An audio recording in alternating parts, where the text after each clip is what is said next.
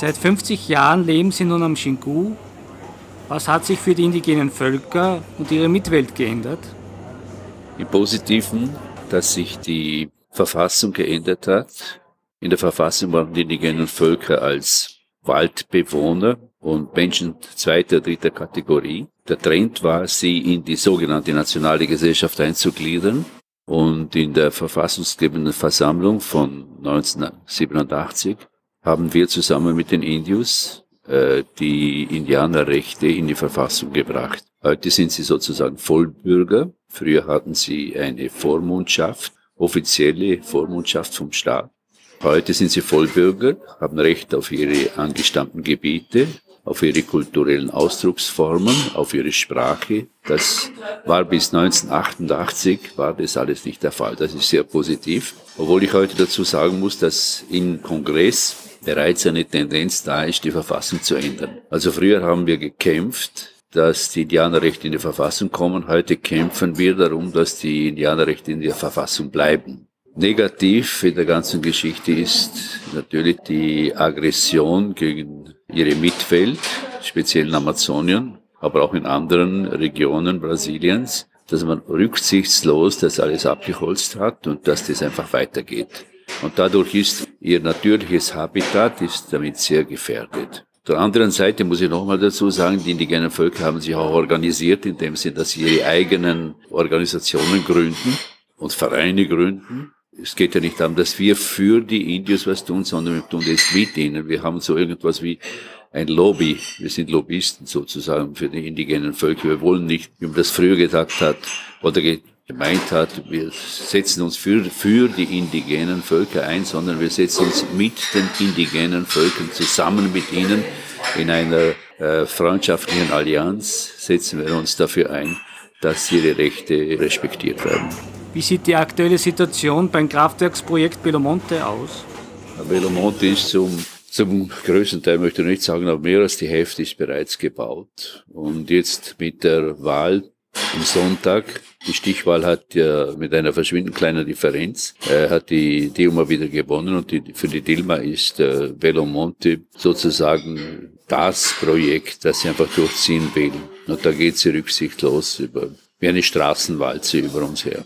Und das hat natürlich auch Folgen für die indigenen Völker, die bedroht sind und Mitleidenschaft gezogen worden sind. Also ich bin heute der Überzeugung, dass sie, wenn sie physisch überleben, kulturell überleben sie nicht. Äh, die werden irgendwo einem, an einem Stadtrand oder in einem Außenbezirk werden sie unterkommen.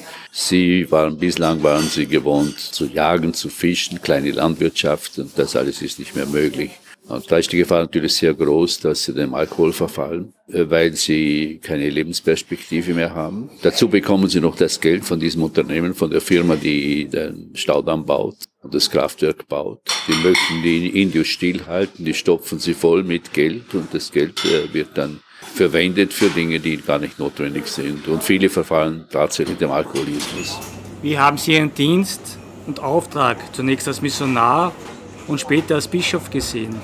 Das Wort Missionar ist in, in, in Europa sehr belastet. Also wenn man das Wort Mission äh, in den Mund nimmt, dann möchte ich schon ganz klarstellen, dass Mission für mich das ist, was im Zweiten Vatikanischen Konzil gesagt worden ist. Die Kirche hat den Auftrag oder die Sendung, die Liebe Gottes allen Menschen zu verkünden und mitzuteilen. Also es geht eigentlich darum. Es geht nicht darum, dass, wie man das sich heute hier noch vorstellt, dass wir da den Indios irgendwas aufdrängen oder überstülpen. Es geht nicht darum. Es geht um ganz andere äh, Dinge. Es geht äh, vor allem für uns darum, dass sie ihr leben und überleben können. Und Jesus hat ja selber gesagt, ich bin gekommen, damit sie das Leben haben und es in Fülle haben. Also es geht bei den Indios meist um das nackte Überleben, aber auch um das kulturelle Überleben. Und da sind wir einfach dafür da.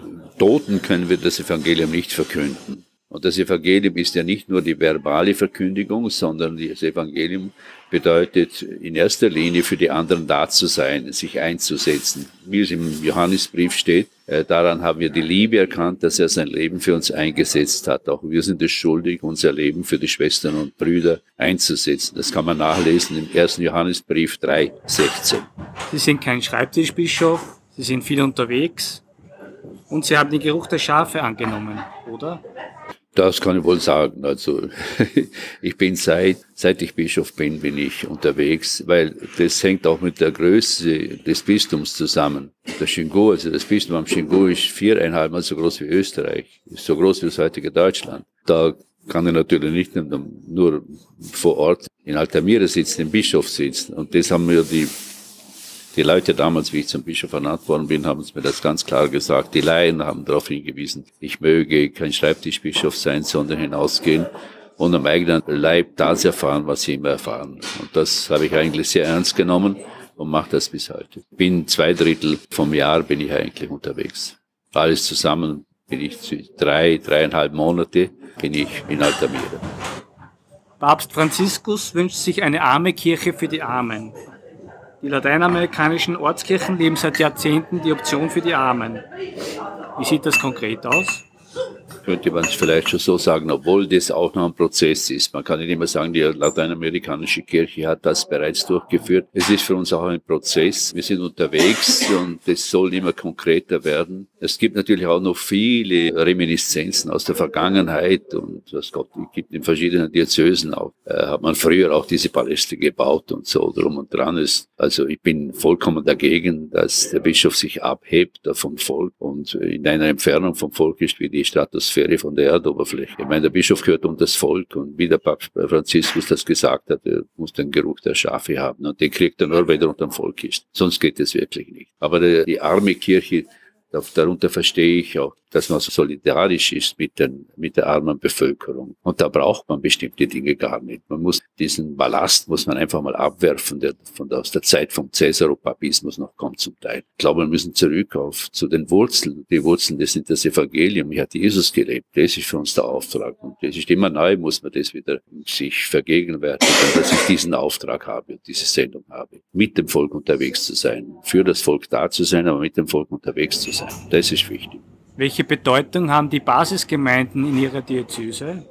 Wir können uns das Bistum gar nicht vorstellen ohne die Basisgemeinden. Also eine Pfarre ist für uns die Summe von 30 bis 80 kleinen Gemeinden. Man es die Basisgemeinden nennt oder nicht, das ist, das ist Nebensache. Aber die kleinen Gemeinden, äh, die gehören zur Pfarre und das ist immer im Umkreis von äh, Hunderten von Kilometern jedes Mal. Also der Priester ist auch unterwegs. Der Priester sitzt nicht mehr im Pfarrhaus und wartet, bis die Schäfchen zu ihm kommen. Er ist dauernd unterwegs.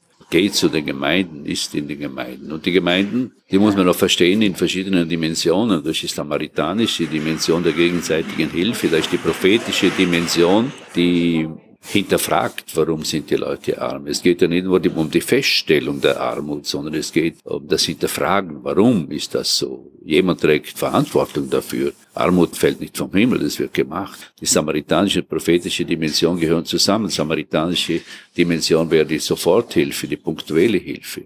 Und dann ist das familiäre in einer Basisgemeinde. Man kennt sich. Das ist wie früher in unseren kleinen Gemeinden auf dem Land. Jeder hat jeden gekannt wie ich von zu Hause fort bin. Wir haben das ist eine kleine Gemeinde gewesen damals äh, von 1800 Einwohnern. Groblach, dann hat jeder jeden gekannt. Aber das ist, genauso ist das so heute.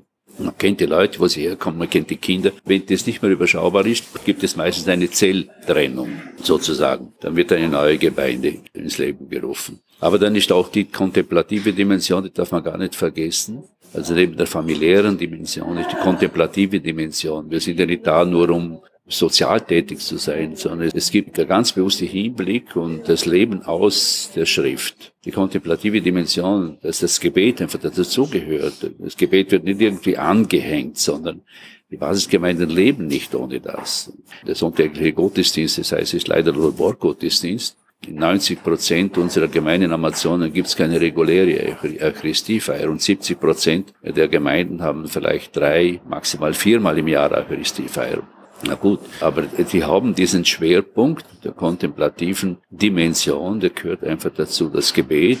Auch ganz einfache, die Leute sind heute noch begeistert beispielsweise vom Rosenkranz. Die kontemplative Dimension ist wesentlich für unsere kleinen Gemeinden. Man kann die nicht ausradieren oder wegstecken. Es gibt keine Basisgemeinde, christliche Basisgemeinde ohne die kontemplative Dimension. Sie haben es gerade angesprochen, ein Großteil der Menschen ist von der sonntäglichen Eucharistie ausgeschlossen. Welche Lösung könnte es geben? Im Gespräch sind oft die bewährten verheirateten Männer. Das Wort Viri probate verwende ich recht gern. Es geht eigentlich um viel mehr. Ich bin eher auf der Seite von diesem emeritierten Bischof, der in Südafrika gewirkt hat, ein Deutscher. Der spricht sozusagen, dass die Gemeinde, die priesterlose Gemeinde, das Recht haben soll, sozusagen Älteste, Älteste zu wählen, die für diese Gemeinde, nicht für die anderen, also von dieser Gemeinde verantwortlich sind und dazu auch die Weihe bekommen für ihre Gemeinde. Aber am Montag sind die wieder in ihrem Beruf tätig und haben ihre Familie. Also das wäre für mich die ideale Lösung und die ist nämlich urchristlich. Das wäre die ideale Lösung. Dass man sowas äh, mal richtig äh, meditiert über diese Möglichkeit. Es gibt es. Es gibt die Möglichkeit. Das heißt jetzt nicht, dass er zweitrangiger Priester ist. Es geht ja gar nicht um das. Natürlich muss er vorbereitet sein, muss auch äh, wissen, worum es geht. Aber es gibt heute, halt wenn ich mit daran denke, wie viele Pastoralassistentinnen und Assistenten gibt es heute, die ein vollkommen totales theologisches Studium haben, wie jeder Priester, der hier sogar Dok der Doktor äh, äh, in der Theologie, in der Philosophie haben, Pastoralassistentinnen und Pastoralassistenten sind, ja um Gottes Willen, warum können solche nicht von der Gemeinde gewählt werden, um dieser Gemeinde vorzustehen? dieser Sonntag ist dieser dran, am nächsten Sonntag, die haben die Weihe dafür. Von der Theologie her gibt es absolut nichts dagegen einzuwenden, weil es war ja früher so. Ganz am Anfang war es so. Man kann die Apostelgeschichte und die, äh, die wenn man die, die ganze Geschichte von den Vätern, also bis 107, Jahr 197 anschaut, dann ist das in diese Richtung gelaufen. nachher kam dann ganz abrupt kam da ein andere, anderes System auf.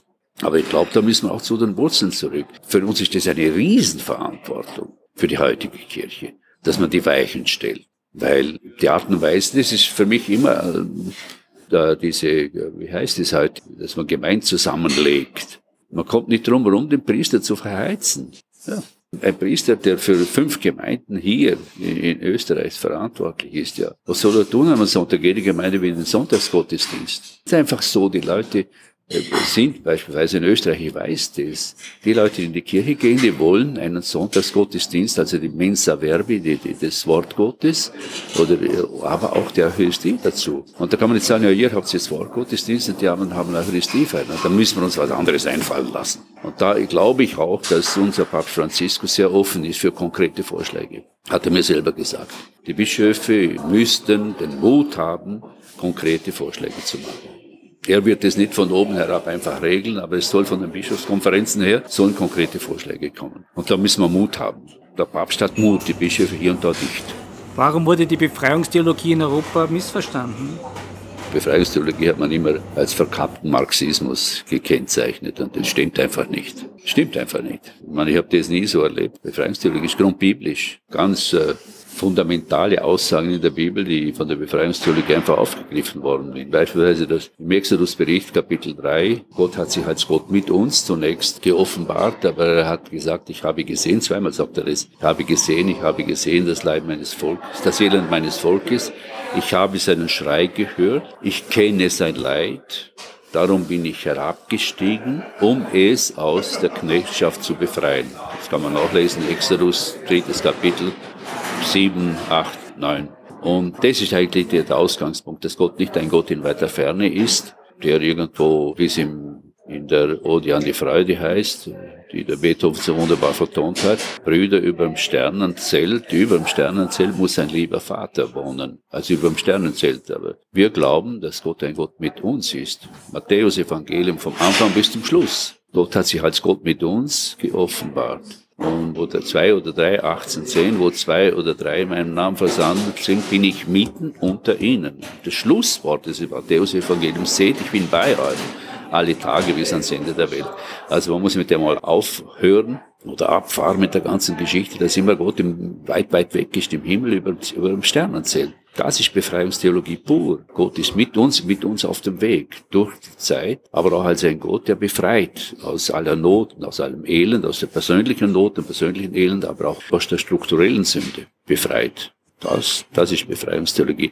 Dass man, wenn es da, darum geht, die Strukturen zu analysieren, also Gesellschaftsanalyse, dass man, sagen wir mal, irgendeinen Einfluss von den verschiedenen Klassen, dass das äh, manchmal, manchmal vielleicht übertrieben worden ist, das möchte ich nicht leugnen. Das gibt Sachen, dass man dann gesagt hat, ja, es gibt zwei Klassen. Für mich ist das nicht das Wichtige. Es gibt halt eine Selbstverständlichkeit in der Soziologie, dass es Unterdrückte und Unterdrücker gibt. Wie sieht es mit der Inkulturation in Lateinamerika aus? Sie wollen ja keine Evangelisierung von oben, sondern sprechen von einer Option für die kulturellen anderen. Sicher. Ich kann ja zurückgreifen auf das, was der Johannes Paul II. schon gesagt hat, wie er in Indien gewesen ist. Wann war das? Anfang der 80er Jahre war er in Indien und dann hat er gesagt, Gott ist gegenwärtig in den Kulturen Indiens. Wir haben immer gedacht, äh, gedacht nicht, aber es ist so, so rauskommen. Also wir gehen dahin und bringen den lieben Gott den Leuten. Ja, der liebe Gott war schon längst da. Und wir müssen einfach mal versuchen, jedes Volk, jedes bis in den hintersten Winkel dieses Planeten haben irgendeinen Bezug zur Transzendenz. Aber den gilt es in Erfahrung zu bringen. Man kann nicht sagen, niemand ist Tabula Rasa. Das gibt's nicht. Man hat ja gemeint, es gibt irgendein Volk, ich weiß nicht wo, in Südamerika, das total religionslos ist. Und dann sind dann aber einige, ich glaube, die waren sogar von, von den Steiler Missionaren, berühmte äh, Anthropologen, Usinde, wie heißt der andere, weiß ich nicht mehr, die sind dann aufs Mal draufgekommen, dass sie einen ganzen tiefen Gottesbegriff haben. Es geht also darum, aufzudecken, wie die Leute fühlen, denken. Und die Evangelisierung ist nicht die Evangelisierung für mich der Kulturen, sondern von ihrer jeweiligen Kultur ausgehend. Es gibt wunderbare Dinge in diesen Kulturen, die für uns sozusagen wie das Alte Testament sind. Das kann man nicht verleugnen. Man hat halt ganz einen anderen Zugang. Inkulturation heißt eben mit viel Liebe und Einfühlungsvermögen auf diese Menschen in ihrer jeweiligen Kultur zugehen und einmal, und einmal aufhören zu denken, wir sind die Herrscher über alle Kulturen. Unsere Kultur ist der Top-Kultur, wir sind immer höher eingestellt, das sind alles so niedrige Kulturen. Na, das gibt's nicht die Kultur eines Volkes ist, die muss respektiert werden als solche. Wir gehen davon aus, von der Kultur, von den jeweiligen Kulturen und versuchen, jedes, jede Religion ist offen für neue Impulse. Da kann man einfach sagen, na gut, wir bringen diesen Impuls im Namen Jesu oder die Botschaft Jesu. Das ist aber noch einmal, muss ich sagen, das ist nicht nur eine verbale Verkündigung, sondern für mich sind das immer mindestens vier Dimensionen auch, also die Verkündigung, die verbale Verkündigung, dann zunächst einmal das Zeugnis ablegen dafür.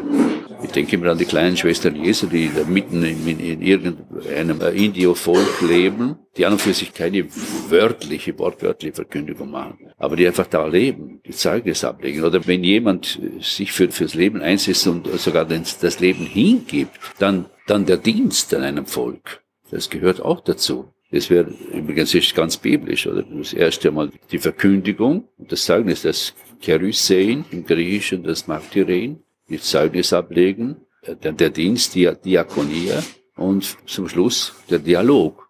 Das ist ganz konzilsmäßig. Der Dialog mit diesen Völkern. Man spricht vom Dialog mit den, mit den großen Weltreligionen, mit dem Islam, mit dem Judentum, mit Konfuzius, mit Buddha und so. Aber warum kann man auch nicht, nicht in Dialog treten mit diesen Naturvölkern? Die haben auch ihren Gottesbegriff. Und dann meine ich, ist der Dialog einfach notwendig. Woraus schöpfen Sie Kraft und Hoffnung? Bibel, Gebet, Musik? Ja, ja, alles zusammen, ja.